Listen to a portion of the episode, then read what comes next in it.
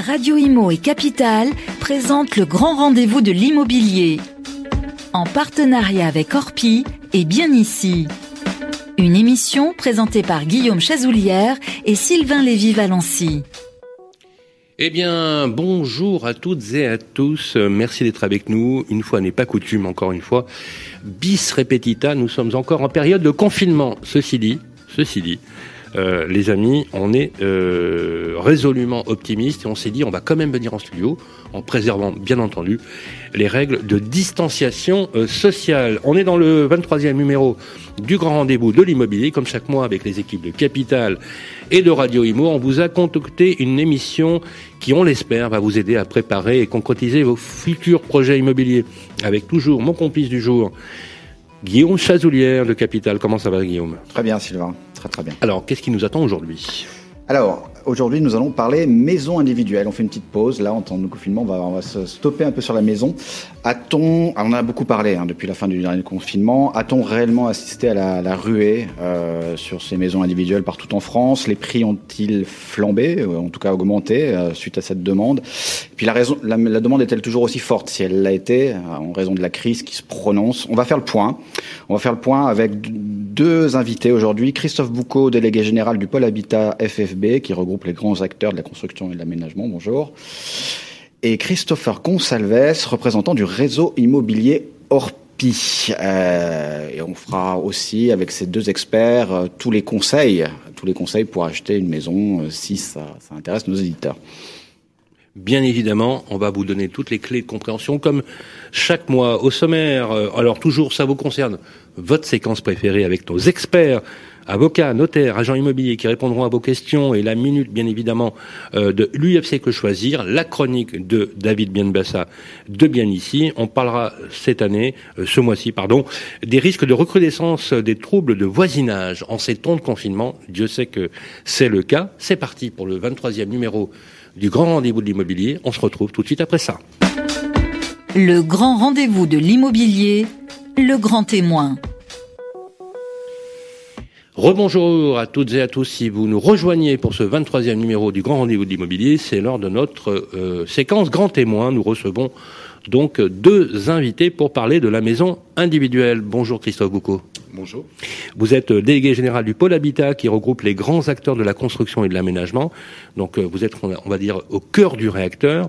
Avec vous sur notre plateau, voilà un agent immobilier connu, reconnu, Christophe Gonsalves. Christopher Gonsalves Bonjour. est avec nous. Merci d'être avec nous. Vous êtes représentant de Orpi France, qui, je le rappelle, est le premier réseau immobilier français. Et, et bien sûr, comme d'habitude, mon cher Guillaume, c'est vous qui posez la première question. C'est très gentil, mon cher Sylvain. Mais je vous en prie, mon cher Guillaume. Alors bonjour messieurs, rebonjour messieurs. Euh, on l'a dit tout à l'heure, le sujet a beaucoup fait parler depuis la fin du dernier confinement, il faut remonter au mois de mars. Euh, A-t-on, oui ou non, finalement, assisté ces derniers mois à une ruée des Français euh, sur les maisons individuelles? Et si oui, euh, où et dans quelle région? C'est le plus prononcé Peut-être euh, vous pouvez commencer Alors euh, oui, il est évident que compte tenu du confinement, euh, le logement est redevenu vraiment le noyau dur du foyer. Euh, donc il y a eu euh, une volonté de rendre le logement plus polyvalent, d'avoir plus d'espace, d'avoir un extérieur. Donc forcément, quand on réunit tous ces critères-là, on se dirige naturellement vers la maison. Ça, c'est dans l'intention. D'ailleurs, on a eu une augmentation de nos recherches sur la maison, sur notre site internet, qui était, qui était vraiment favorisée. Après, cette, cette, intention a été confrontée à la réalité, la contrainte économique, parce qu'à critères équivalents, ben, une maison, ça coûte plus cher qu'un appartement. Donc, il fallait faire un choix, en fait, entre euh, ben, mode de vie euh, et, logement. Euh, donc voilà, donc une fois confronté à la réalité, la maison ressort quand même grande gagnante en fait de tout ça parce qu'on a eu euh, une baisse du volume de transactions euh, qui est là, mais qui est moins important en fait sur la maison que sur l'appartement. Moins 15% pour la maison versus 18% pour, pour l'appartement. Euh, donc voilà, donc la maison est vraiment ressortie grande gagnante. Il y a vraiment une volonté euh, de la part des Français d'avoir plus d'espace. On a fait une, une étude Orpi post-confinement qui nous révélait qu'un tiers des, Français avaient revu leur projet immobilier durant le confinement. Euh, dans ce tiers-là, 26% voulaient un extérieur et 19% voulaient plus d'espace. Donc oui, il y a eu une volonté vraiment de se diriger vers la maison. Certains ont concrétisé. Et puis d'autres se sont rendus compte qu'ils n'étaient pas prêts à tout sacrifier pour plus d'espace et un extérieur, notamment leur mode de vie euh, urbain, par exemple. Alors, est-ce que c'est un phénomène euh, durable, hein, euh, ou peut-être une transformation quasi anthropologique. En tout cas, est-ce que concrètement, on observe, Christophe Boucault, des mouvements de population? Je, je, je reprends juste un, un, élément. Il y avait une étude qui avait été publiée aussi, euh, euh, je crois que c'était le journal Le Parisien, qui disait, qui avait interrogé les cadres, et plus de 80% des cadres étaient disposés à changer de vie, euh, de lieu. Et il y a trois choses qui apparaissaient de l'espace, du verre et de l'air. Est-ce que vous confirmez cela? On peut, on peut confirmer. nous, on est plutôt dans la partie construction de maisons neuves, donc pas effectivement la même lecture ou les mêmes, les mêmes indicateurs que mon collègue euh, d'Orpi, mais euh, il y a clairement euh, une réactivité euh, qui est démontrée, euh, toutes les études depuis, depuis la Seconde Guerre mondiale démontrent que les Français rêvent d'une maison individuelle dont on fait le tour. C'est, ça, ça, ça, ça, se démontre, toutes les études le démontrent. On a, avec le confinement de mars, eu effectivement, au niveau des constructeurs de maisons, des, des, des nouvelles formes de clientèle plus urbaines à la recherche euh, de parcelles à proximité directe euh, de, de, des centres urbains euh, pour ben, assouvir un désir, on va dire, de, nature beaucoup plus affirmé, lié à ce que certains ont pu vivre pendant, le confinement. Ça se démontre aujourd'hui par une forte fréquentation, une forte demande euh, sur ce qu'on appelle les prospects dans notre jargon, euh, en maison individuelle. La question, bah, elle est bien évidemment, et ça a été, rappelé, la question euh, économique, c'est-à-dire est-ce qu'effectivement euh, on a le pouvoir d'achat immobilier euh, qui permet de concrétiser ce, cette impulsion. Et puis au-delà de ça, c'est est-ce que cette envie nouvelle de certains urbains d'un produit maison à proximité de leur lieu de travail va se concrétiser ou va perdurer dans les mois à venir? En tout cas, ce qui est clair, c'est que les ménages que nous recevons veulent euh, du verre et pas forcément un terrain euh, immense. Hein. Hmm. Au contraire, aujourd'hui, on a aujourd'hui des, des, des, parcelles de petite taille, de 200, 300 mètres carrés, difficilement les, vendables au préalable. Les pièces sont plus spacieuses ou pas? Les Les pièces. La surface moyenne de la maison, elle est, elle, elle est aujourd'hui de 120 mètres carrés. Une maison neuve, globalement, ouais. c'est 120 mètres carrés. Euh, c'est un produit familial, la maison. Euh, oui. Donc euh, c'est une surface qui tente à être assez stable dans le temps. Euh, par contre, ce qu'on observe aujourd'hui, c'est des demandes différentes sur la fonctionnalité euh, spatiale, c'est-à-dire effectivement euh, des conceptions qui permettent de pouvoir mieux mixer euh, vie personnelle, vie professionnelle. Enfin, on y reviendra sur. On y reviendra dans une deuxième partie, mais alors du coup, cette demande, qu'elle soit, il y a une demande, qu'elle se finisse par des projets concrets ou pas. Est-ce qu'elle entraîne une pression, est-ce que sur ces, ces, six derniers mois, a une pression sur les prix, notamment déjà sur la maison individuelle? Est-ce que dans, aux abords de certaines villes, vous avez pu observer une pression qu'on n'avait pas vue avant quoi? Euh, oui, parce qu'en fait, euh, de toute façon, c'est la loi de l'offre et la demande. Donc, euh, sur toutes les zones où il y a eu une forte demande, ça a eu un effet euh, direct sur les prix l'exemple euh, d'Orléans, oui. euh, par exemple, qui, euh, qui entre 2 à 3 000 euros du mètre carré intramuros forcément intéresse les Parisiens. Euh, Reims, Évreux, il y a plein de villes en fait où effectivement il y a eu une demande. Nantes aussi qui a fait partie des villes qui ont été très demandées. donc oui, ça a eu un impact en fait localement sur certains marchés, avec une hausse, on va dire 3-4% pour les premiers marchés, jusqu'à 10% sur certains produits qui étaient vraiment très recherchés. Et puis après en fait, il y avait une décorrélation entre le prix euh, et le projet. Ça veut dire ouais. que certains, certains acquéreurs en fait étaient prêts à, à, payer plus que le prix de toute façon. Alors après, c'était pas une règle générique. Mais ça augmente, euh, ça augmente. C'est une forme de spéculation quelque part, non? Une ça forme augmente. de une forme de spéculation, ça augmente. Oui, c'est ça. Alors oui, et au-delà de la spéculation, parce que la spéculation, ça, il y a une attente future. Les vendeurs, les vendeurs de terrain, du coup, euh, voilà. Ben, voilà. Alors après, ça concerne pas tout le monde, puisqu'on a quand même des, euh, encore une fois, la contrainte économique fait qu'il faut rester un moment dans le budget. Euh... Oui, puis il y, a, il y, a la mobilité, les centres urbains, euh, pas, une gare TGV, une gare mmh. pratique. Mais il y a, clairement des agglomérations autour de, de, grandes agglomérations. Vous avez mmh. senti une pression des prix sur les oui. maisons individuelles anciennes. Oui, complètement. Ouais. Oui, oui. Ouais. Sur les villes que, que j'ai citées notamment et plein d'autres. Et sur les terrains, c'est pareil, du coup? En fait, c'est la, c'est la, le, le, enfin, le, la rareté foncière fait le prix. C'est-à-dire que euh, Aujourd'hui, on a, euh, d'ailleurs les derniers chiffres euh, qui sont tombés aujourd'hui du ministère sur la partie euh, promotion immobilière en collectif ou en groupé oui, euh, démontrent, démontre que on a une, une, un problème de production, euh, on a un problème d'offre, on n'a pas vraiment aujourd'hui un problème de demande. Hein. Oui, on a clair. des clients, on en a le stock, des le stock, on a le par, le stock a fondu, aussi bas. Le stock a fondu, euh, il est passé en dessous des en dessous des neuf mois et demi, je crois, hein, de, de, de, de, de stock d'écoulement. donc la question, c'est vraiment celle effectivement de la, de la, du foncier disponible et de la manière dont euh, on a suffisamment de foncier euh, adapté aux besoins en logement euh, qui permet de réguler les prix. Je vous donnais juste un chiffre. en 30 ans, sur la partie maison individuelle, la surface moyenne des terrains pour la partie maison a baissé de 30%. Ah oui. Dans le même temps, les prix du, du, du terrain a augmenté de 30%. Euh, ce qui veut dire qu'à un moment, il y a une variable d'adaptation, d'ajustement mm. pour les ménages par rapport à leur projet, qui est la, surface superficie de la parcelle, très bien, mais surtout, c'est euh, le compromis que je fais dans l'éloignement euh, de, ce même terrain par rapport au service et par rapport ah à, mon travail. Je, sais que c'est compliqué à, chiffrer, hein, j'imagine, mais euh, mettons-nous à la place d'un quelqu'un qui cherche à acheter aujourd'hui. en moyenne ou avec un exemple de ville, c'est quoi le coût du terrain 80 000 euros en moyenne en France. Par rapport au coût de la maison, ce que je vais mettre ah oui, 80 000 la 80 000 euros. Diffus, hein, ce qu'on appelle la maison individuelle diffus, euh, on est à 80 000 euros sur le terrain et on est à 170 000 euros pour la maison. Ah, Donc ça veut dire que vous avez un mix à 250 000 euros à peu près en moyenne France. En moyenne.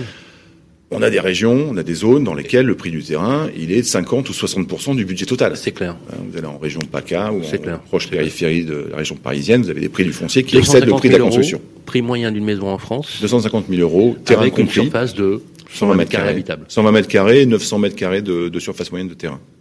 Ça, c'est de l'ancien. C'est du neuf. Généralement, la maison ancienne, elle est plus chère qu'à l'appartement euh, au, mètre carré, je ne me rends pas euh, compte.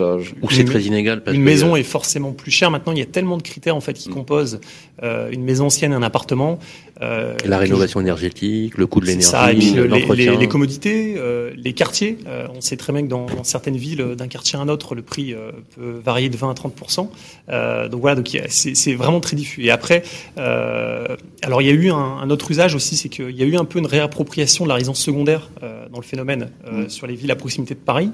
Là où la résidence secondaire avant était avant tout un lieu de vacances, aujourd'hui en fait on, on, a la résidence partagée qui est en train de un peu de, de se développer. Euh, c'est un peu une extension de, de l'habitation principale, donc avec les Parisiens qui achètent euh, bien dans les villes dont on a cité, ou alors des, des villes vraiment région parisienne, plus proche région parisienne, euh, parce que vivre toute la semaine euh, à Paris, pour certains, c'est euh, c'est vraiment un mode de vie. Donc, ils veulent pas euh, se priver de ça. Puis après, il y a des il y a l'école, il y a le travail. Mais par contre, ils veulent quand même leur bout de campagne, soit le week-end ou soit trois jours même par semaine. Donc, c'est le, le télétravail, une journée de télétravail, Christophe beaucoup par rapport à, à des cadres moyens parisiens en ce moment. Euh, effectivement, on est dans une seconde période effectivement, ça s'adapte mieux. C'est quoi le niveau de tolérance euh, Vous avez parlé justement du niveau d'acceptation, de l'éloignement des centres urbains ou de la mobilité. C'est quoi? C'est une heure de route, euh, une heure et demie de route, deux heures de route? On a des idées là-dessus? C'est intéressant. Ça. La, réalité, c'est que c'est pas, c'est les derniers kilomètres qui sont compliqués, c'est pas les premiers. Bah oui. Euh, bah Et donc, euh, dire de, de, de, de s'éloigner de 10 kilomètres, euh, alors de, de, de, son, de son lieu, de son, du lieu dans lequel on aimerait habiter, euh, qui pour beaucoup de ménages est, est, toujours quand même relativement éloigné euh, du centre, hein, euh, globalement. Enfin, si on sort des grandes métropoles comme Paris ou autres, on a quand même des effets euh, dire, concentriques euh, de, de, localisation des, des, des formes d'habitat. Donc le, le, les 10 kilomètres qu'on va faire supplémentaires, en temps, ils sont, ils sont pas, ils sont pas, ils sont pas, ils sont pas dirimants pour un, pour un, pour un ménage. Donc le, le degré d'acceptation, il est plutôt dans le compromis entre l'accès aux services, l'accès au travail et euh, l'espace, enfin l'espace et le cadre de vie dans lequel en fait finalement j'ai réalisé mon projet. Est-ce que c'est une chance pour les territoires? Je, vais même aller plus loin. Est-ce que c'est la revanche des maisons individuelles? Voilà. Rappelez-vous, il y a deux ans, on disait les maisons individuelles, c'était revanche. Ça voudrait dire que vu, enfin que vu des Français, euh, il y avait un désamour de la maison. Alors c'est pas le cas. Par, par, contre, euh, je pense qu'en termes de politique publique, euh, il y a effectivement aujourd'hui un vrai phénomène euh, euh, qui mériterait d'être beaucoup mieux appréhendé en termes de politique publique. Euh, pour, pour, et vers finalement des formes d'habitat individuelles qui soient halte à l'étalement urbain, donc forcément privilège du, du, logement collectif. Ça c'est ça c'est une vision assez de notre point de vue assez binaire des choses. Et je, je parle je parle en, en, en, en, portant la parole et de constructeurs et de promoteurs immobiliers d'aménageurs fonciers. Donc j'ai aucun sujet avec ça. mais la réalité, c'est qu'aujourd'hui, on construit très dense en maison. On construit compact en maison. On a aujourd'hui des lotissements, juste pour finir, des lotissements ou des, des, des, des zones d'aménagement. On pourrait même, enfin, il vaut mieux parler de zones d'aménagement plutôt que de lotissement parce qu'il y a un caractère un peu, un peu stigmatisant là-dedans. ouais. C'est qu'on a des densités de population dans des zones d'aménagement qui sont aussi fortes que dans, que dans le logement collectif. Puisque vous avez aujourd'hui des, des produits familiaux qui hébergent des familles. casse. deuxième Voilà, partie de notre des- émission où on reparlera vraiment du concept de la maison. Mais juste sur le marché, un dernier mot. Là, on est en plein confinement, de nouveau, une crise qui va perdurer. Est-ce que quel sera l'impact selon vous sur le marché de l'immobilier là pour 2021 maintenant? C'est très compliqué de s'aventurer à, à des prévisions. Ce qu'on sait à date, c'est qu'on est dans une incertitude Tous ceux qui ont essayé sont plantés. hein. Ouais. Oui, c'est ça. C'est pour ça que je, Le marché va s'effondrer, il s'est pas je, effondré. je vais éviter en plus de s'enregistrer, donc Euh, je voudrais pas qu'on me Je sais pas si vous vous rappelez, euh, dans la période, première période du confinement, euh, il y a des personnes qui ont écrit très élégamment des Cassandres et des prophètes, mais il y a même des médiums hein, qui s'y sont mis en disant voilà, ça va s'effondrer. Non, on-off, ça a repris aussi. ça. Vous le savez, hein, Christophe. tout ce qu'on sait Sauf que aujourd'hui. les plans sociaux, ils étaient pas là. C'est ça. je sais qu'ils vont arriver là. On sent Il qu'ils y, vont a, arriver. il y a l'incertitude économique. Et on sait très bien que l'incertitude économique, elle va impacter quoi? Elle va impacter la solvabilité des Mm. ménages. Forcément. Elle va impacter, impacter euh, les conditions d'accès au crédit. Euh, voilà, ça c'est les deux facteurs qu'on maîtrise pas trop. Le troisième facteur qu'on maîtrise, enfin qu'on pourrait maîtriser, c'est le droit à la visite, puisqu'aujourd'hui, euh, nous on a, un- on a une progression de notre trafic sur le site internet de 12%. Donc c'est-à-dire que les projets sont toujours là. Les gens ont toujours envie d'acheter. D'ailleurs, je les encourage parce qu'on a toujours des, des- des taux historiquement bas, là où euh, beaucoup de beaucoup de, encore une fois, de, euh, de prédictions allaient dans le sens d'une augmentation des taux. Ils sont toujours historiquement bas. Donc voilà, donc les projets sont toujours là. Nous, ce qu'il nous faut à date, c'est de pouvoir réenclencher justement les visites, accompagner les clients. Euh, et euh, et je sais qu'il y a des discussions entre les syndicats et, et les exécutifs par rapport à ça. Voilà, aujourd'hui, nous, on est habitués à respecter un cadre sanitaire hyper strict. Euh, et Vous allez tenir jusqu'à début décembre? Oui, alors jusqu'au 1er décembre, ça peut. Maintenant, au-delà, ça va être compliqué. Il s'agit pas de nous, en fait. Il Non, non, s'agit mais des on, on est bien d'accord. hein, On est bien d'accord, mais en même temps, il y a un équilibre entre l'économie, etc. C'est pas c'est pas bon signe que vous ayez besoin de travailler, c'est une évidence. a, Par contre, il y a des situations sociales tragiques, euh, des, des ménages qui se sont, euh, voilà, des ménages qui se sont séparés et qui n'ont pas retrouvé. Euh, la ministre Emmanuel Bargon a dit ici même sur ce plateau il y a 15 jours que si jamais euh, une personne n'avait pas retrouvé un bail de location, elle pouvait à titre dérogatoire rester dans l'appartement, aller expliquer à un bailleur que finalement je vais rester dans l'appartement. Pas si évident que ça, hein, quand même.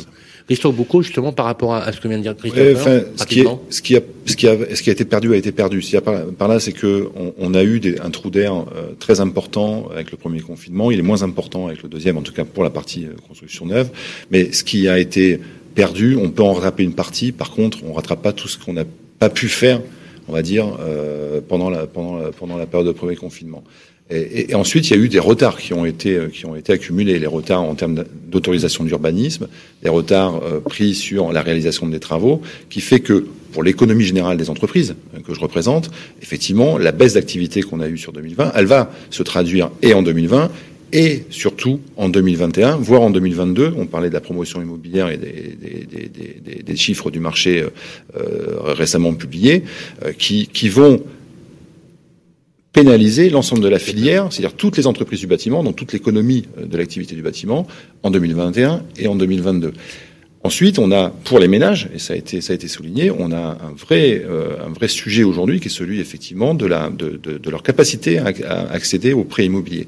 On a des chiffres cette semaine hein, qui, a été, qui, ont, qui, ont, été confirmés qui euh, démontrent qu'on a un doublement du taux de refus de crédit. Absolument.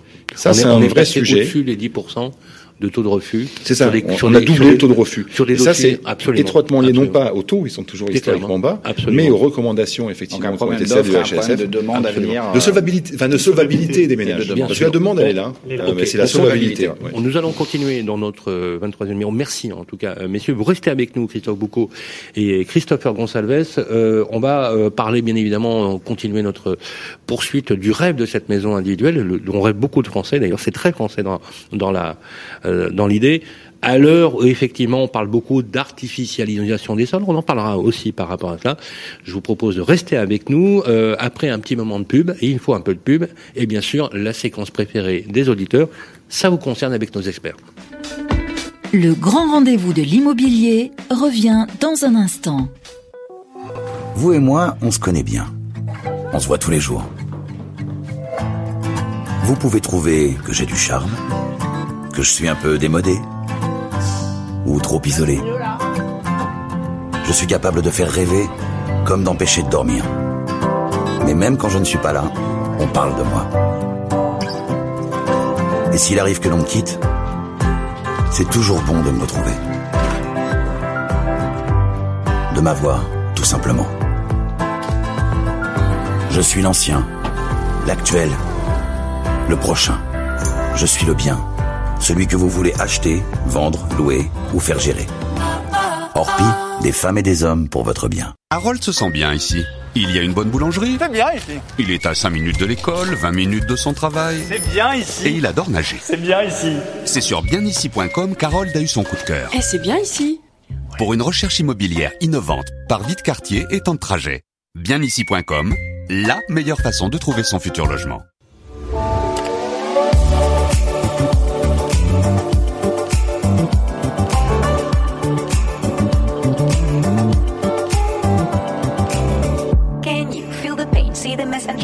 Brain. Anger you retain, pressure rocks you like a hurricane. Is it time for you to jump into the next train? Change of hand, make a stand. I can see your heart change. Wake up, no more nap, your turn is coming up. You feel lazy, but stop the fantasies and bubble dust. If you need to hear, go for it. I will teach you how to feel the things so close to you, connected all.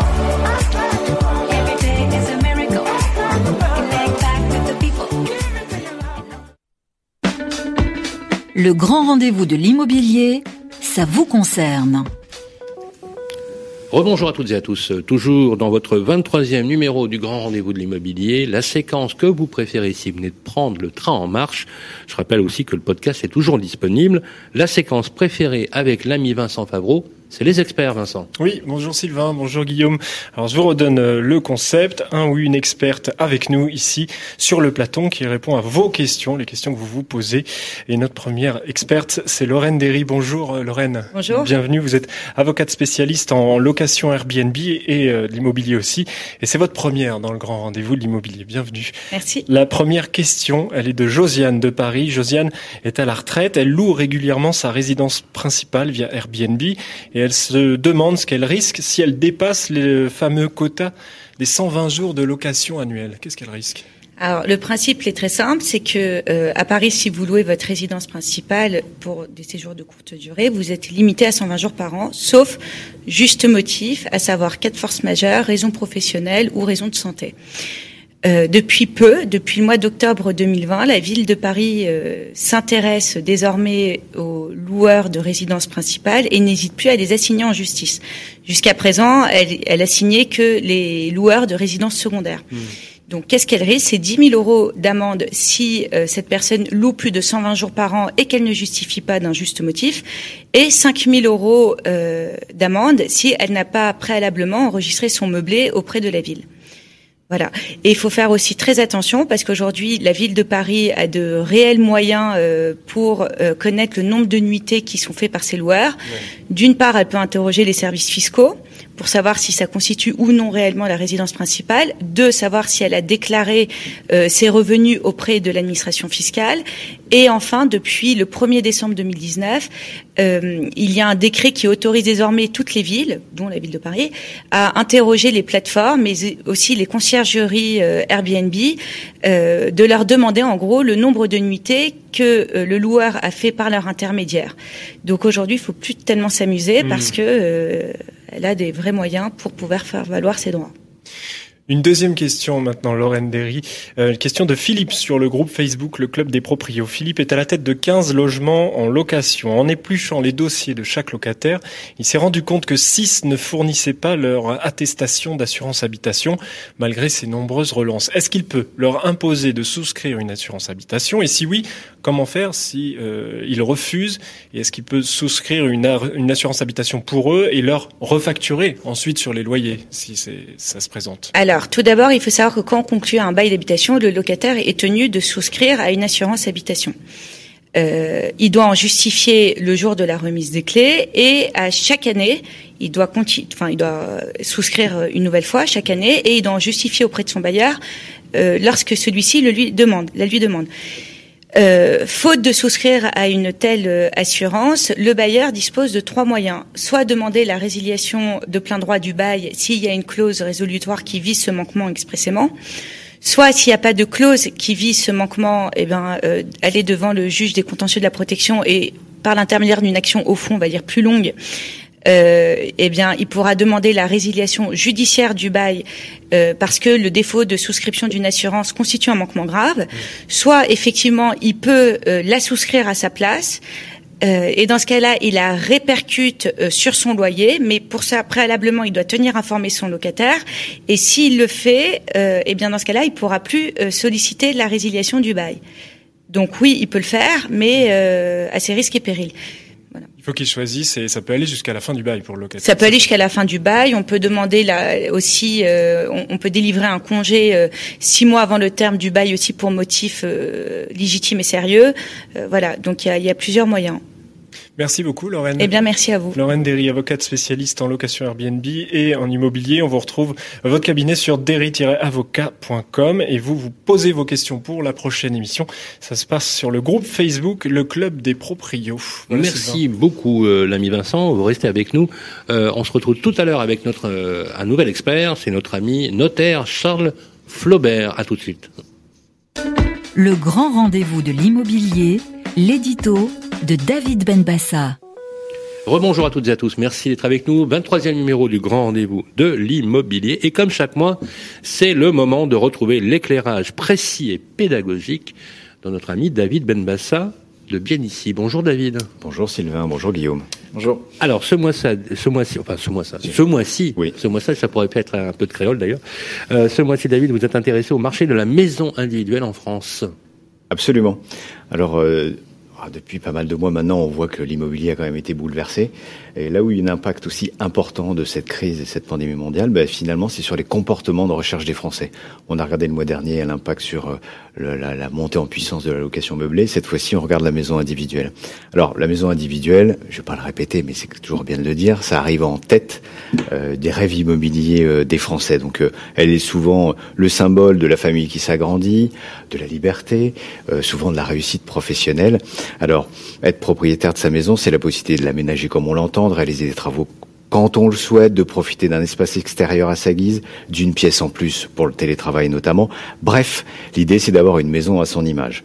Donc, le problème dans le choix d'une maison, c'est que souvent le budget passe avant le choix de la superficie. C'est un point assez euh, bloquant, je pense que vous allez en parler aujourd'hui. Donc euh, la préférence pour la maison individuelle s'explique aussi par la volonté peut-être de s'affranchir des charges de copropriété et de limiter la proximité avec ses voisins. On parle souvent du bruit, je pense que vous allez en parler aussi, qui est souvent gênant et ça crée des conflits entre voisinage. Euh, mais souvent, elle implique aussi de s'éloigner de la ville et donc des commodités.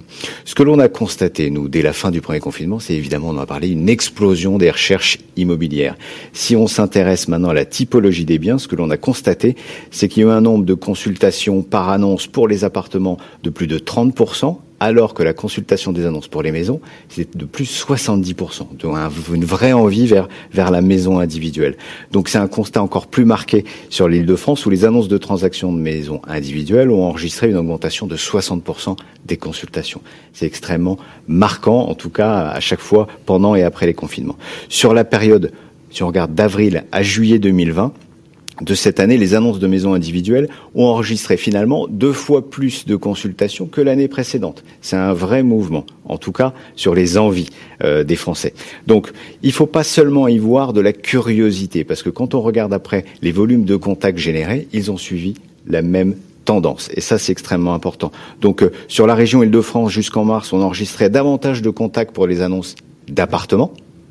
Donc, ça représentait 25 euh, à 30% de plus que d'autres typologie de biens. Par contre, après avril, donc depuis à partir du mois de mai, on comptabilise plus de contacts par annonce pour les maisons. Ça, c'est assez marquant aussi, avec un ratio plus marqué de 70% en moyenne pour les maisons individuelles. Alors, maintenant, on regarde les alertes, parce que c'est aussi un autre élément de la recherche. De la même façon, euh, la recherche est la, la pose d'alerte a, euh, a, beaucoup augmenté, disons j'ai du mal aujourd'hui, sur euh, les alertes de maisons individuelles et on voit une augmentation de plus de 50% au niveau national versus la période précédente. C'est assez hallucinant de regarder ça. Malgré tout, et c'est en comparatif, les alertes sur les biens immobiliers type appartement est resté, est resté assez stable. Donc après, une fois qu'on a vu ça, est-ce qu'ils recherchent plus de l'ancien ou du neuf? On peut s'y intéresser. Ce que l'on a constaté de la même façon en termes de recherche, c'est qu'il y a une hausse très très importante des recherches de terrain plus maison. Ça veut dire recherche sur des constructions de maisons individuelles, donc qui a été deux fois plus nombreuse au niveau national à partir du mois de mai 2020. Ça, c'est également une vraie tendance. Donc, en Ile-de-France, c'est assez similaire, où il y a une progression de 63% des recherchants de maisons individuelles, donc maisons plus terrain. Alors on peut y voir une volonté non seulement d'habiter plus grand, disposer d'un jardin, d'un extérieur, euh, d'un logement répondant aux normes de construction avec une meilleure isolation, je pense que vous allez en parler, mais aussi finalement de réaliser des économies d'énergie. Maintenant, si on regarde le top 3 des villes sur les six derniers mois, c'est un truc assez intéressant. C'est finalement, on retrouve sur euh, le podium des villes d'Occitanie. Euh, par exemple, Toulouse, Montpellier, Nîmes, où c'est là où on a eu plus de recherches de maisons. Alors c'est lié effectivement à la région, c'est lié peut-être effectivement euh, euh, aux agglomérations. En tout cas, c'est un élément euh, qui était assez marquant. Et si on regarde l'Île-de-France, cette fois-ci, la recherche de maisons individuelles est plus importante sur Drancy dans le 93, Antony dans le 92, Fontenay-sous-Bois dans le 94. Je parle bien de recherche immobilière. Toutes ces villes font partie des villes du Grand Paris.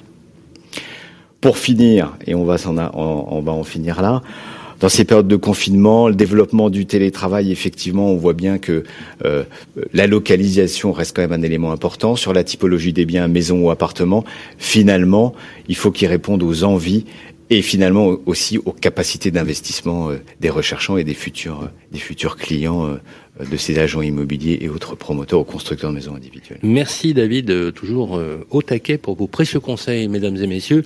on se retrouve tout de suite pour le focus, toujours avec vous, David Benbassa.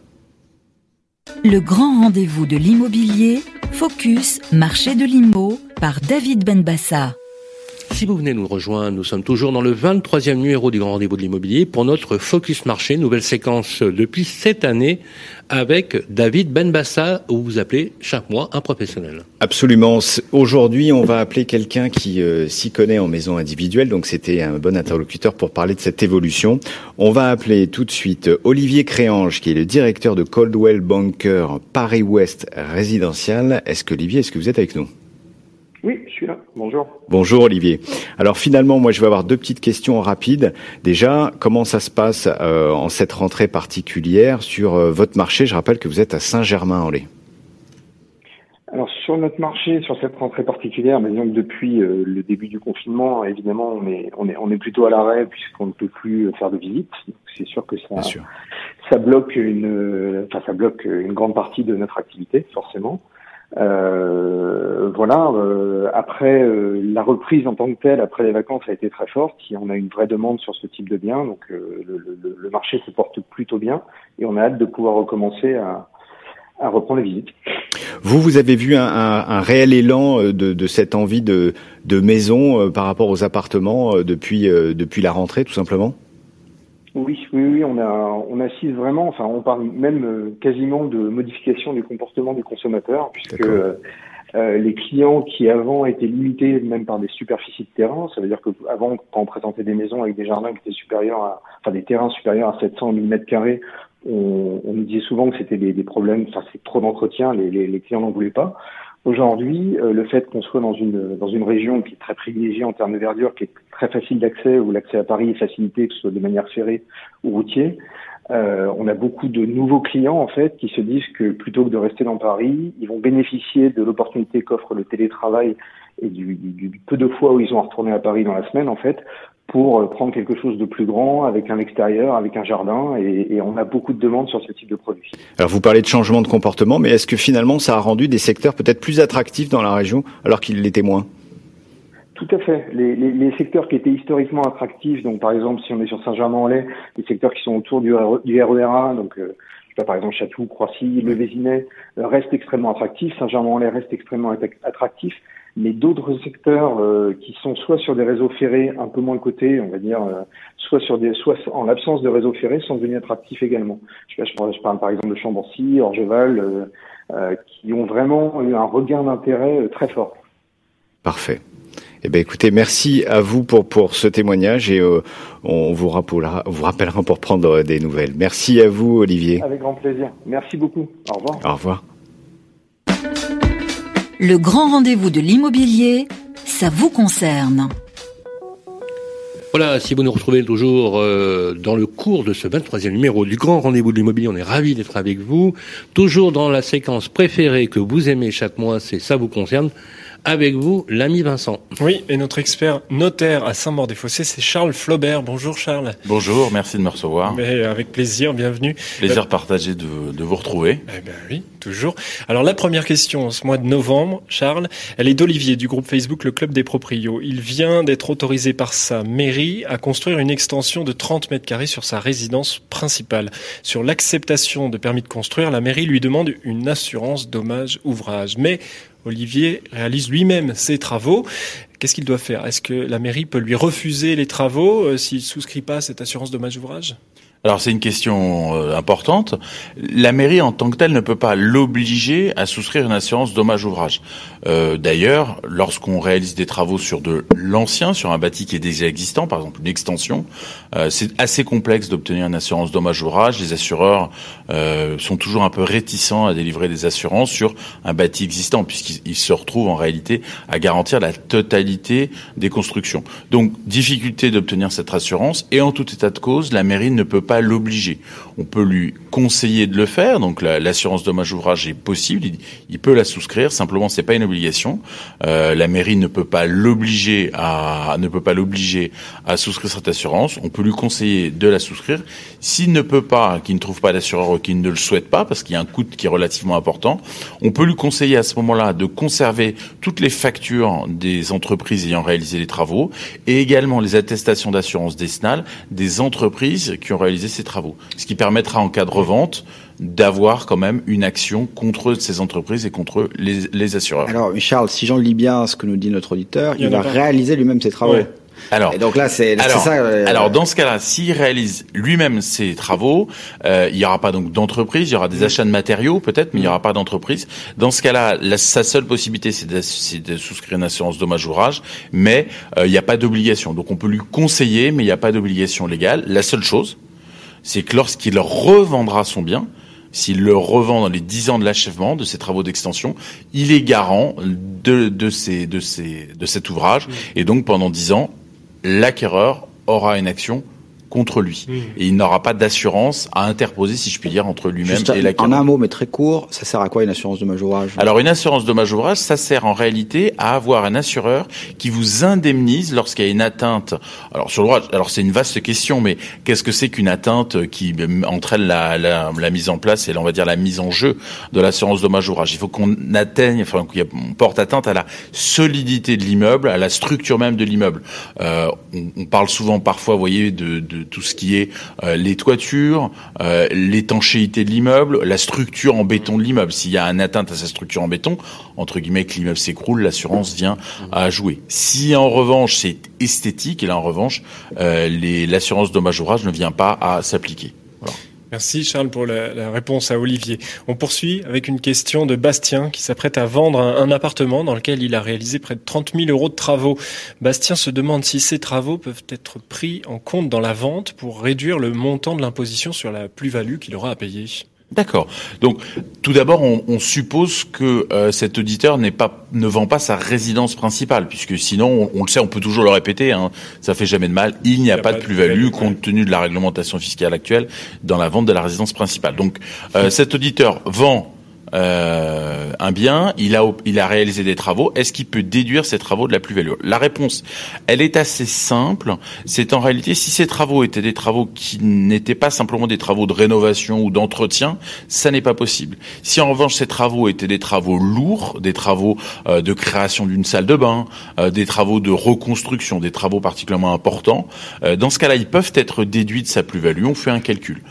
Il faut également lui préciser que si jamais il est propriétaire depuis plus de 5 ans, il a le droit à un abattement, enfin un montant de travaux forfaitaires de 15%. Mmh. Donc si c'est 30 000 euros de travaux sont supérieurs effectivement aux 15% euh, de la valeur du prix d'achat et que ces travaux correspondent à des travaux, euh, on va dire, importants, pas des simples travaux de rénovation, dans ce cas-là, effectivement, il pourra les prendre en compte et les déduire de sa plus-value. Son notaire se fera un plaisir, bien évidemment, de, faire de lui faire le calcul avant la mise en vente. Merci beaucoup, Charles Flaubert, euh, pour vos conseils. Votre étude, c'est euh, à Saint-Maur. À Saint-Maur-des-Fossés, tout à fait. À Saint-Maur-des-Fossés. Vous voulez à votre tour poser des questions à nos experts. Rendez-vous sur le Club des Proprios, le groupe Facebook géré pour Capital. Et moi, je vous dis à tout à l'heure. Merci beaucoup, Vincent. Merci, Charles. Le grand rendez-vous de l'immobilier, le grand témoin. Eh bien, rebonjour à toutes et à tous. Merci d'être avec nous. Vous êtes dans notre 23e numéro. Si vous venez nous rejoindre, voilà notre deuxième séquence avec nos invités qui sont avec nous pour parler euh, du rêve préféré des Français. Euh, le rêve absolu, c'est la maison individuelle. Avec euh, nous, c'est Christophe Boucaud qui est avec nous, qui est délégué général du pôle Habitat de la Fédération française du bâtiment. Merci d'être avec nous, Christophe. Euh, et bien évidemment, notre ami Christopher Gonsalves, qui représente Orpi France, le premier réseau immobilier français. Et bien vous, toujours avec vous, Je mon suis cher toujours là. Guillaume. Hein, il est toujours là, Guillaume. Caché, Alors, mais là. C'est à vous. Euh, alors, on entame la deuxième partie. Donc, on l'a dit effectivement, messieurs, tout à l'heure, beaucoup de Français rêvent de maison. On l'a vu avec ce que, ce que, les tendances que vous nous avez données du marché. Mais en fait, celle-ci a-t-elle seulement un avenir? J'ai envie de me dire, vous poser la question à la- à la- à l'heure où, où le gouvernement lutte contre l'artificialisation des sols, euh, il encourage à densifier les villes. La maison a-t-elle un avenir? Pour moi, sans aucun doute. On le dit, on l'a dit, euh, c'est un produit, c'est un logement, c'est un type d'habitat, une forme d'habitat qui est plébiscité. Puis ensuite, il y a quand même une réalité qui nous entoure au quotidien. Je vois mal comment est-ce qu'on pourrait construire euh, Dubaï à Guéret. Il y a Par là, c'est ce qui est, possible de faire, ce qui est possible de faire euh, à Paris, ce qui est acceptable euh, à Paris, en proche région parisienne, à Lyon, euh, dans des villes justement denses qu'on que l'on s'efforce aujourd'hui de rendre d'ailleurs plus euh, vivable, plus désirable, de réintroduire de la nature. Euh, ce qui est possible de faire là, c'est pas possible de le faire dans tous les territoires qui composent notre notre, beau pays. Et euh, aujourd'hui, il faut dire que euh, la question finalement de l'artificialisation des sols, en, en fait, la question qui nous est posée à nous professionnels de, de, de l'aménagement du territoire et de l'immobilier, c'est la question de la sobriété foncière. C'est-à-dire comment est-ce que effectivement on exploite mieux, euh, de manière plus sobre, la ressource, la matière première euh, euh, de, l'habitat, qui est celle du foncier. Et là-de- là-dedans, et sur cette dimension-là, il y a eu d'énormes progrès qui ont été faits par les professionnels. Aujourd'hui, on a des surfaces de terrain qui sont de 30% inférieures à ce qu'elles étaient il y a 10 ans. On a aujourd'hui sur des zones euh, d'aménagement euh, avec des professionnels de l'aménagement, des aménageurs fonciers qui euh, conçoivent et réalisent euh, les opérations. On a des densités en maisons individuelles qui sont euh, aussi fortes qu'en logement collectif. On construit aujourd'hui de la maison en dents creuses, euh, en fond de parcelle. Enfin, donc c'est un mouvement qui est à l'œuvre. Au-delà de ça, on est aujourd'hui pris dans une vision assez binaire qui consiste à opposer euh, collectif et individuel, zone Ah oui. tendue, zone détendue, construction neuve, réhabilitation. Or, la diversité euh, et la réalité fait qu'on a besoin et de construire et de rénover, et de construire du logement individuel et de construire du logement collectif, parce que tout ça répond Bien à sûr. des usages, à des attentes différentes entre Alors, un jeune couple, une famille. euh, Christophe Bocco, vous parlez des usages. Alors justement, j'en profite pour vous poser ces questions. Il y a des nouvelles, des nouveaux modèles de maisons. Aujourd'hui, par exemple, je sais pas, la, la mitoyenneté. Est-ce que c'est en train d'émerger? Est-ce qu'il y a aujourd'hui, dans le concept de la maison individuelle, de, de ce que de ce qu'appellent euh, notamment les Québécois les, uni- les maisons unifamiliales, euh, est-ce qu'il y a euh, voilà, est-ce qu'il y a aujourd'hui des nou- nouveaux modèles? Vous savez, à cause de la pression foncière.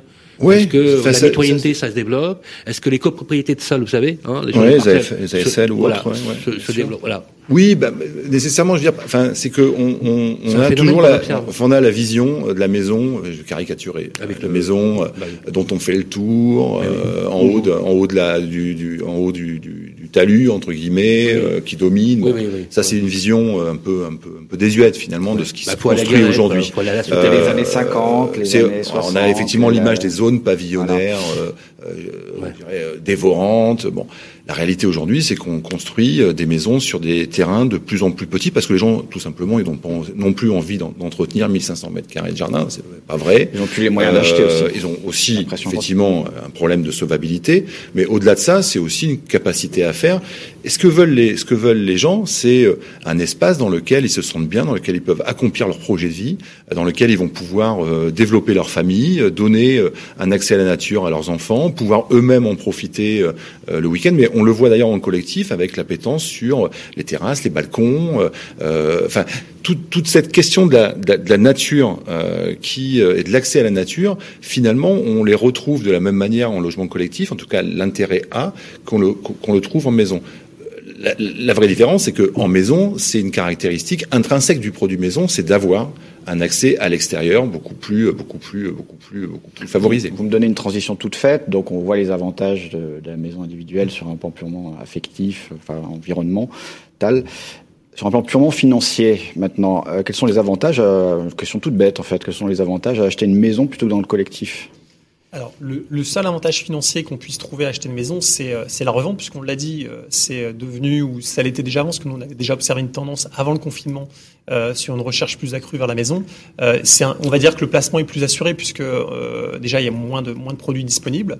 Mais après, le, le choix de la maison, c'est définitivement pas un arbitrage en fait financier, c'est plutôt une possibilité de, de faire financièrement. Bien sûr. Bien sûr. Parce qu'après, financièrement, il y a quelques autres contraintes, c'est-à-dire qu'il faut, c'est un habitat qu'il faut gérer seul, contrairement à une copropriété. Donc, il faut pouvoir anticiper des gros travaux. Quand j'habite dans une copropriété, il y a une provision pour gros travaux qui permet de prévoir certaines euh, certaines choses. Dans une maison, il faut que je prévoie certaines choses. Il y a l'entretien euh, où il y a un coût. Voilà. Donc, euh, mais c'est avant tout, un, encore une fois, acheter une maison, c'est un projet de vie. Ça correspond à un projet de vie. Christophe l'a dit à juste titre, c'est que ça correspond à un usage, ça correspond à la volonté d'avoir un extérieur pour jouer avec les enfants, de pouvoir faire du sport dans une pièce parce qu'il y a une pièce supplémentaire, etc., etc. Donc c'est avant tout un usage plutôt qu'un un choix financier.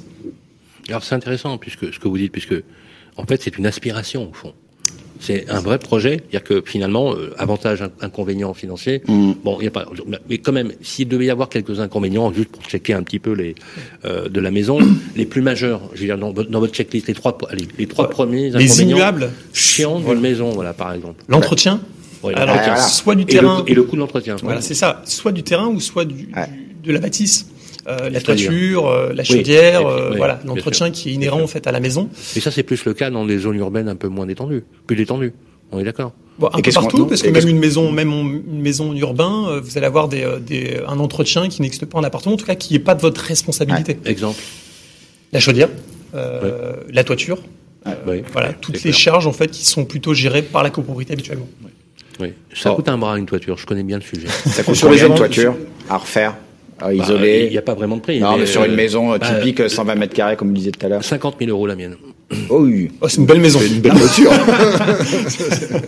Une belle maison. Non, vous avez Non. des chiffres. euh, Ça va, tout dépend de la réflexion non, de ouais. si l'entretien est, est fait, est régulièrement, que- c'est- enfin, la, la question de l'entretien, Une très, très jolie la question de l'entretien, effectivement, c'est un vrai Ouais. sujet. C'est un Euh, vrai sujet. c'est un vrai sujet. Sur les avantages, juste pour y revenir, c'est, Allez-y. je, je, je sais que euh, une maison, elle est vue, vue des ménages, elle est aussi plus évolutive qu'un appartement, c'est-à-dire qu'on va pouvoir la transformer plus facilement qu'on peut le faire en appartement. Mhm. Après, dans les avantages directs, c'est que quand vous êtes en logement individuel ou en maison individuelle, vous n'avez pas de charge de copropriété. Donc, effectivement, la contrepartie, c'est que les seuls euh, travaux reposent finalement sur votre propre euh, capacité à pouvoir les faire. Euh, sur les inconvénients, c'est je, je- vous rejoins, c'est l'entretien, l'entretien de l'espace, euh, l'entretien euh, de, de, de, la enfin, de la maison et de, ses, de, de son bâti, le renouvellement des équipements que vous avez à supporter à 100%. Alors justement, Mais ensuite, ce que je voudrais dire, c'est que ça, en neuf en tout cas, euh, il ça coûte beaucoup moins cher de construire une maison que d'acheter un appartement. C'est-à-dire que Ah en, en- en logement neuf, en construction neuve, plus on construit dense, plus on construit cher. Ah oui, oui, oui, Mm. bien sûr. D'accord. Voilà. Ok, ok. Oui, dans des. Alors justement, je, je profite de, de ce sujet. En termes de performance, on, on parle beaucoup de performance énergétique. Hein. Euh, les- L'annonce a été faite par le gouvernement, 100 milliards euh, euh, de, sur le plan de relance, beaucoup d'argent sur la rénovation énergétique, notamment des copropriétés urbaines. La naissance de ma prime Rénov depuis le 1er octobre. Euh, Faire.fr, dans pleingroupe.fr, euh, qui permet en fait de checker euh, les bonnes entreprises qui vont bien. Euh, C'est quoi Christophe, les, les points euh, clés à surveiller en matière de rénovation énergétique dans une maison? Est-ce qu'il y a une vraie différence entre les deux? Vous avez donné un indice tout à l'heure, la toiture, parce que la toiture, je pense que c'est un élément à isoler. Oui, c'est l'isolation. Alors après, sur la construction neuve, la question ne se pose pas, parce que de toute façon, les générations de ce qu'on produit aujourd'hui sont aux, normes. Non, mais dans l'ancien, quand on va aller acheter une maison des années 70, euh, isolation. oui, mais quelle isolation bah, L'isolation intrinsèque d'une maison, enfin d'un logement. Bien surveiller le DPE, vous voulez dire, par exemple, euh, voilà, j'ai fait un DPE avec une étiquette. La génération, enfin, la génération de la construction, parce que, euh, en fonction de la date de construction, on a des réglementations thermiques. Mais où se passent les déperditions, en fait, que je. Murs, toiture. Sur l'ancien, les combles aussi, non Oui, sur l'ancien, il faut surveiller effectivement la toiture et les combles, parce que faut savoir c'est que 30% de la chaleur en fait s'échappe par le toit. Par le toit. Ah d'accord. Il faut vraiment surveiller ça. Euh, alors le DPE c'est un élément important, c'est-à-dire qu'il faut y prêter une attention. Il faut être accompagné par un professionnel parce que l'interprétation d'un DPE euh, est pas si simple que ça. Il faut savoir c'est que par exemple 14% des logements sont classés euh, en ABC uniquement. Donc c'est-à-dire que être en D ou en E c'est pas forcément affolant. Il faut juste savoir l'interpréter. Donc après, lors de la visite, effectivement, faire attention à l'état de la chaudière, l'ancienneté de la chaudière, euh, la toiture, l'isolation, qu'elle soit intérieure ou extérieure. Euh, Aujourd'hui, 85% des Français euh, prêtent une attention en fait à, à, la, à la, consommation énergétique, alors qu'ils maîtrisent pas beaucoup les aides, notamment ma prime rénov qui a été mise en place récemment. Puisque 70% déclarent ne pas maîtriser du tout. Justement, en fait, ma prime rénov, là, vous en pensez quoi euh, tous les deux? Vous avez peut-être étudié la question. C'est une aide qui est aujourd'hui très satisfaisante pour les propriétaires? Alors, alors, je vais ajouter ma prime rénov avec le site internet que je trouve très bien mm. fait. C'est euh, faire.gouv.fr. Euh, qui permet de checker parce que avec le la RGE, vous savez, euh, au niveau des il y a les, les labels qualifiants et certifiants justement. Parce que euh, entre nous, on a fait une émission là-dessus. Euh, quand quelqu'un euh, va naviguer pour essayer d'entamer un processus de rénovation énergétique, c'est un gros mal de tête, hein, parce qu'entre entre les démarcheurs qui lui disent ça vous coûte juste un euro et en, réalité il y a beaucoup d'arnaques dans le sujet, euh, c'est hyper important. Vous êtes au cœur du réacteur, là encore une fois vous Christophe, euh, à la FFB justement, c'est un vrai sujet. Comment, qu'est-ce que vous, voilà, qu'est-ce qu'on conseille à nos à nos amis qui nous écoutent? Ma première offre, c'est vraiment un, dispositif qui est tourné, euh, qui est ambitieux et euh, pour une fois qui est qui est complètement juste et qui concerne tout le monde. Je m'explique. Alors déjà, l'enveloppe, hein, c'est 1 2 milliards qui, sera, qui seront distribués en 2021 et 2022, mmh. euh, accessible à tous les revenus, avec bien évidemment un niveau d'aide qui est différent suivant la tranche de revenus, euh, disponible pour les bailleurs, très important. Et enfin, autre point très important, l'écopropriété qui peuvent même monter un dossier collectif. Euh, on sait que les copropriétés aujourd'hui souffrent beaucoup euh, des, gros travaux qui peuvent paralyser des fois euh, par, manque de budget. Donc c'est très important. Il faut savoir c'est que le bâti aujourd'hui c'est 44% de la consommation énergétique. Donc c'est-à-dire que dans tous les cas, à partir du moment où on est un acteur du logement, on est un acteur de la rénovation énergétique. Euh, nous, on s'était engagé en 2017, on s'est engagé en 2009 au travers d'un Green Deal euh, signé avec le ministère. Le but, c'était de sensibiliser, accompagner, guider les clients euh, justement sur les aides disponibles. Et euh, prochainement, sera disponible même un simulateur en ligne sur notre site orpi.com qui permettra de, de, calculer les aides. franchement, on la ministre Vargon était d'ailleurs sur ce plateau pour en parler. Il y a beaucoup d'arnaques dans le métier, dans ce métier-là. On fait comment pour se sortir de tout cela?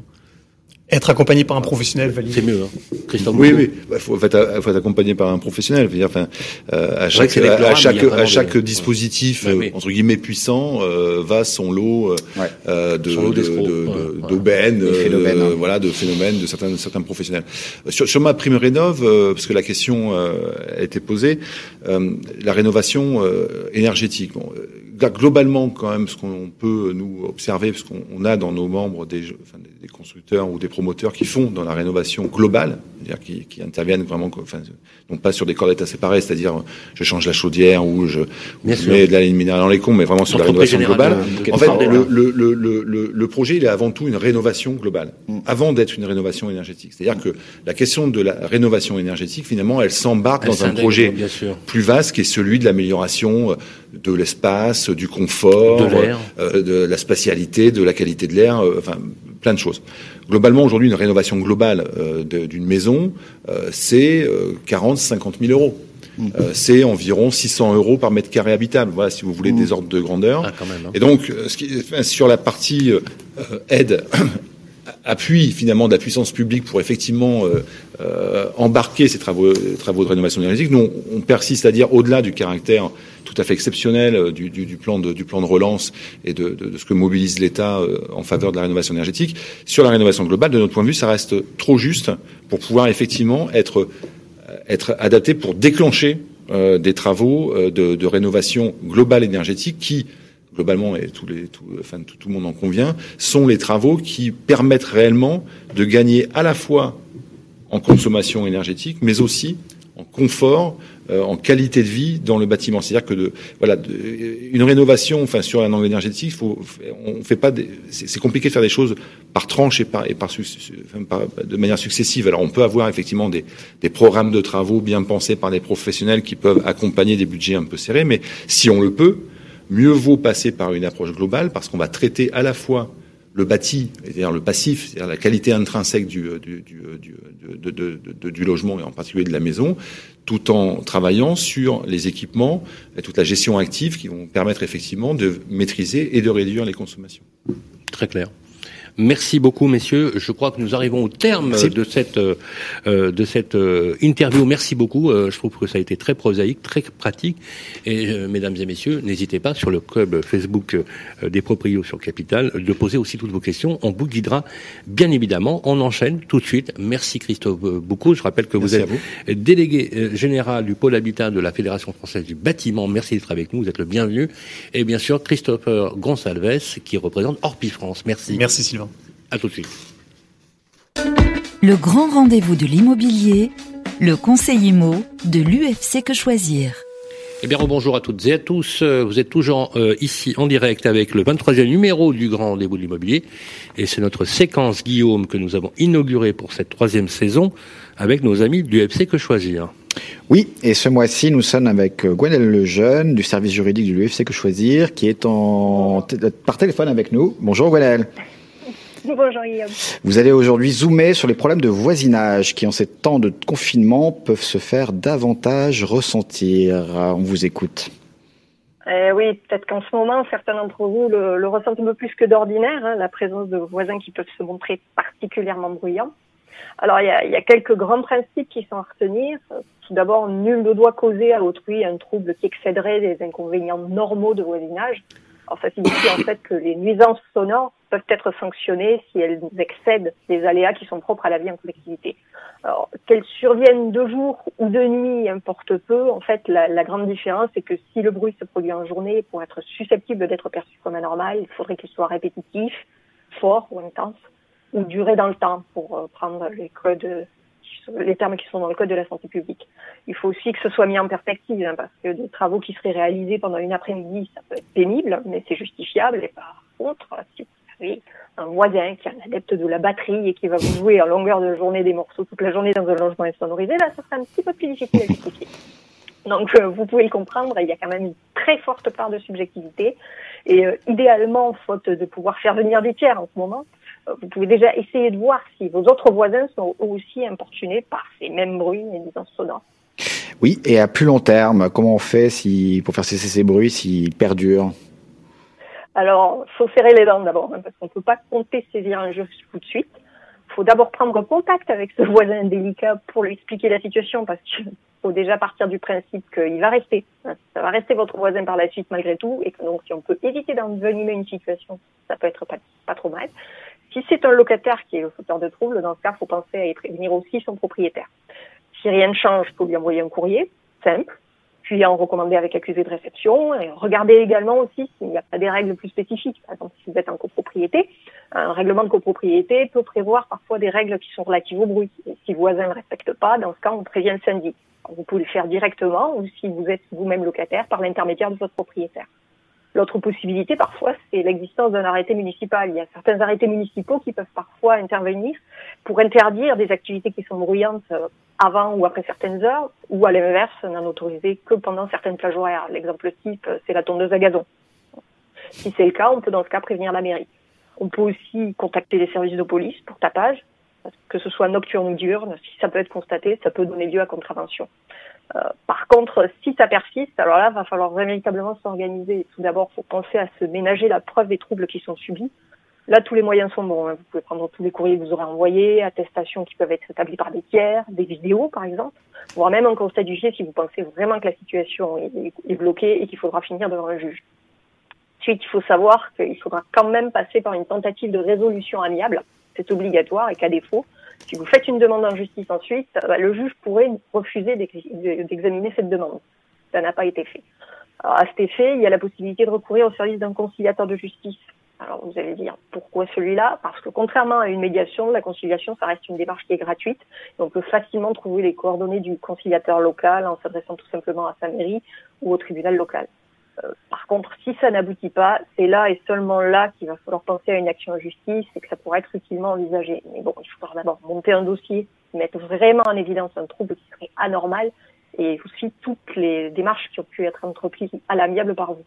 Euh, la difficulté, comme je l'ai dit tout à l'heure, c'est qu'un procès, ça peut être long, mais surtout que dans la mesure où est apprécié un caractère normal ou anormal de nuisance, il y a quand même un très très fort aléa et il ne faut pas l'oublier. Dernière question, Gwenaëlle.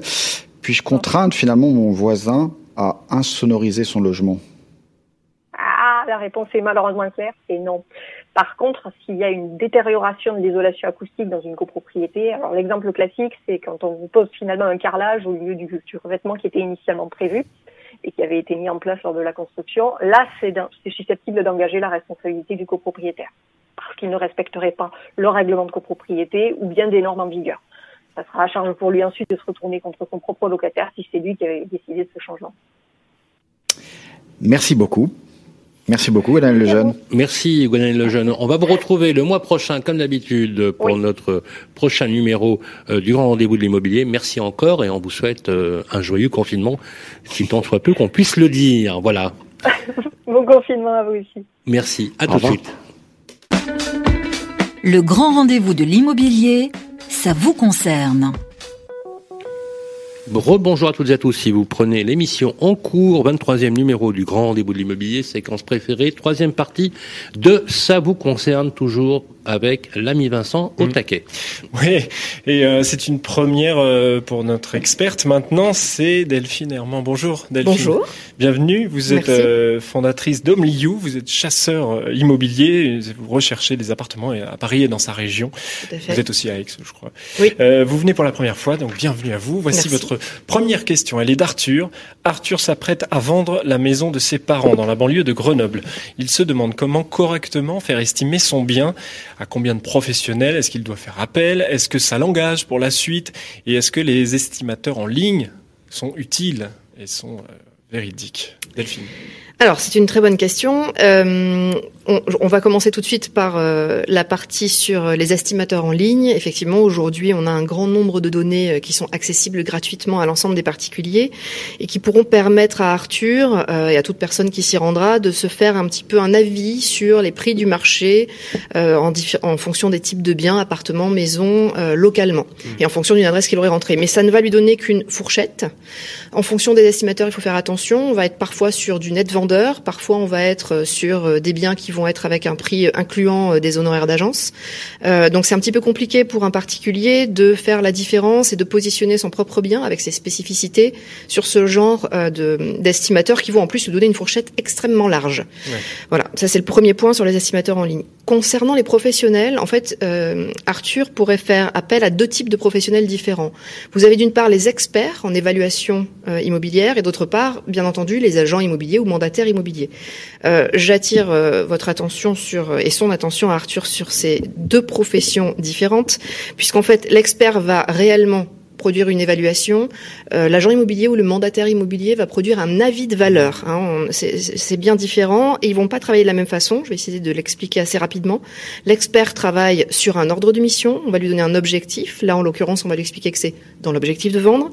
Il va faire une évaluation objective basée sur des ventes effectives mais euh, le, le, petit billet pourrait être que l'expert va parfois remonter sur deux ou trois ans, donc en fonction de la région ou de la commune sur laquelle vous vous situez.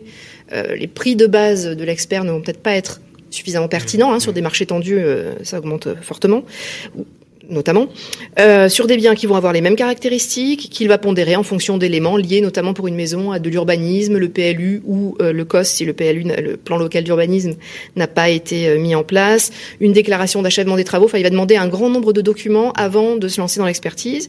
Il va rendre un rapport d'environ 25-30 pages pour un bien typique. Qui répond à une charte particulière, la charte des experts en évaluation immobilière, et il va donner une valeur vénale. C'est un travail qui est rémunéré hmm. par le demandeur, donc ça n'est pas gratuit. En revanche, c'est effectivement sans engagement euh, pour la personne qui le demande. Ça, c'est la première partie. L'autre type de professionnel auquel, auquel on peut faire euh, appel, et c'est en règle générale ce que font les gens quand ils souhaitent mettre en vente leurs biens, c'est un agent immobilier ou un mandataire immobilier qui va travailler simplement sur la demande euh, de la personne et qui va évaluer le bien en fonction de ses connaissances et d'un objectif commercial de mise en vente du bien, de mise sur le marché. Donc, attention, il poursuit un objectif euh, qui est potentiellement peut-être de prendre un mandat. Il pourrait être amené aussi à demander euh, au futur vendeur euh, son prix psychologique et à essayer de se positionner par rapport à celui-ci. Il va essayer de positionner le bien par rapport à des biens comparables actuellement à la vente, par rapport à des ventes passées aussi, parfois plus récentes, des ventes effectives. Il peut euh, poser des questions et obtenir des documents de travaux, d'urbanisme, etc. lui aussi, mais là c'est vraiment en fonction de l'interlocuteur que vous aurez en face de vous. Il va pousser plus ou moins l'enquête et il va rendre un avis de valeur Hmm. et non pas une évaluation. Là, en, la- en- en l'occurrence, le travail est en règle générale offert. euh, par l'agent immobilier ou le mandataire, je dis bien offert, hein, ça n'est pas gratuit, c'était, euh, il fut un temps euh, rémunéré, Euh, et c'est euh, là aussi sans engagement, bien entendu, de la part de la personne qui le demande, donc là en l'occurrence d'Arthur. Euh, mais bien entendu, on, peut envisager que les agents immobiliers ou les mandataires à qui il va faire appel vont euh, essayer de lui expliquer leurs services pour peut-être prendre un mandat de vente. L'intérêt étant pour Arthur d'essayer justement de profiter de ce moment pour comprendre comment l'agent immobilier a fonctionné, comment, quelles sont ses méthodes, quels sont éventuellement les services qu'il pourrait proposer, parce que c'est d'abord et avant tout une relation de confiance. Donc il faut euh, qu'il puisse faire parler la personne qui vient lui présenter l'avis de valeur et non pas qu'il lui envoie par mail. Merci beaucoup Delphine Herman. Nouvelle question de Martine du groupe Facebook Le Club des Proprios. Elle a acheté un appartement neuf destiné à de la location. Il sera livré en janvier prochain. Quelles dispositions est-ce qu'elle doit prendre dans le contexte actuel pour espérer trouver un locataire à cette période en janvier? Alors c'est effectivement un contexte assez particulier hein, que nous vivons euh, de reconfinement depuis le 30 octobre et qui a défini et aussi restreint évidemment les possibilités tant pour les professionnels de l'immobilier que pour les particuliers, que ce soit euh, dans la transaction ou dans la location. Euh, et d'ailleurs l'ensemble des organisations syndicales, des voies référentes de l'immobilier et des grandes enseignes leaders ont communiqué euh, là-dessus pour essayer de faire bouger le cadre, puisque ce cadre a été précisé et reconfirmé récemment, puisqu'en fait le point principal c'est que Martine, comme toute personne, comme tout bailleur qui veut mettre en, en- en location son bien actuellement ou en vente, n'a pas euh, la possibilité, le droit de réaliser des visites physiques. hein. C'est le premier point. Euh, ça, c'est c'est vraiment euh, interdit à date et pour l'instant jusqu'au 1er décembre. Euh, il- on pourrait envisager que cela puisse continuer, mais on ne le sait pas pour l'instant. En revanche, ce qu'on a le droit de faire et ce que Martine peut faire pour l'instant, elle peut commencer à préparer la mise en location de son bien. Donc, elle peut, si elle souhaite le faire par elle-même, commencer à étudier le marché hein, pour déterminer un montant de loyer ou prendre contact avec un professionnel qui l'accompagnera sur ce point. Euh, elle peut commencer à réunir, puisqu'on parle d'appartements achetés euh, euh, sur plan, l'ensemble des documents de copropriété, plans, photos, projections, éventuellement visites virtuelles qui avaient été réalisées par le promoteur. Si c'est une location meublée, elle peut commencer à acheter, alors pas en physique, mais sur Internet, euh, les différents meubles et équipements pour l'appartement et se les faire livrer. Euh, et, bien entendu, elle peut euh, aussi prendre contact, si elle le souhaite, passer par un professionnel, avec un professionnel avec qui elle a le droit de signer un mandat de gestion qu'il pourra faire soit en électronique, soit en présentiel, euh, et euh, préparer la mise en location avec lui. Ensuite, euh, l'appartement a priori ne sera livré qu'en janvier, donc on peut espérer qu'en janvier, elle aura le droit de faire des visites physiques. Mais si ça n'était pas le cas, elle pourra bien entendu continuer à faire des visites virtuelles, et elle aura tout à fait la possibilité, avec un professionnel ou non, de faire un état des lieux d'entrée, bien entendu, et son locataire aura le droit de déménager, qu'il passe par un professionnel ou qu'il passe par un particulier, mais dans la limite de six personnes maximum euh, qui ont le droit de, de l'assister dans cette tâche. Merci beaucoup Delphine Herman. Euh, vous êtes chasseur immobilier pour Only You. Merci d'être venu dans le grand rendez-vous de l'immobilier. Merci à vous.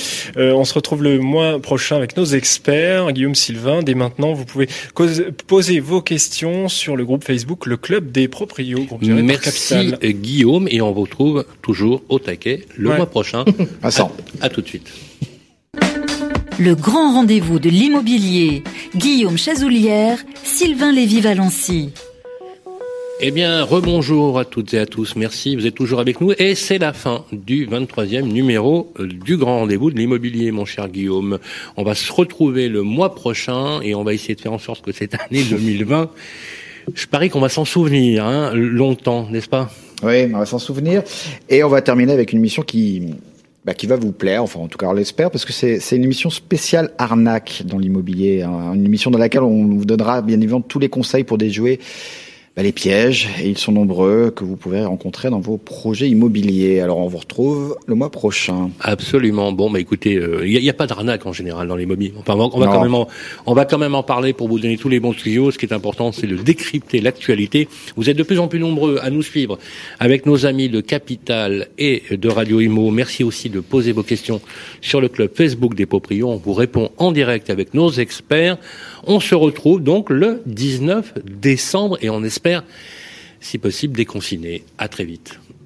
Radio Imo et Capital présentent le grand rendez-vous de l'immobilier en partenariat avec Orpi, 1250 agences immobilières partout, rien que pour vous. Et bienici.com, le site immobilier nouvelle génération à retrouver sur radioimo.fr et capital.fr.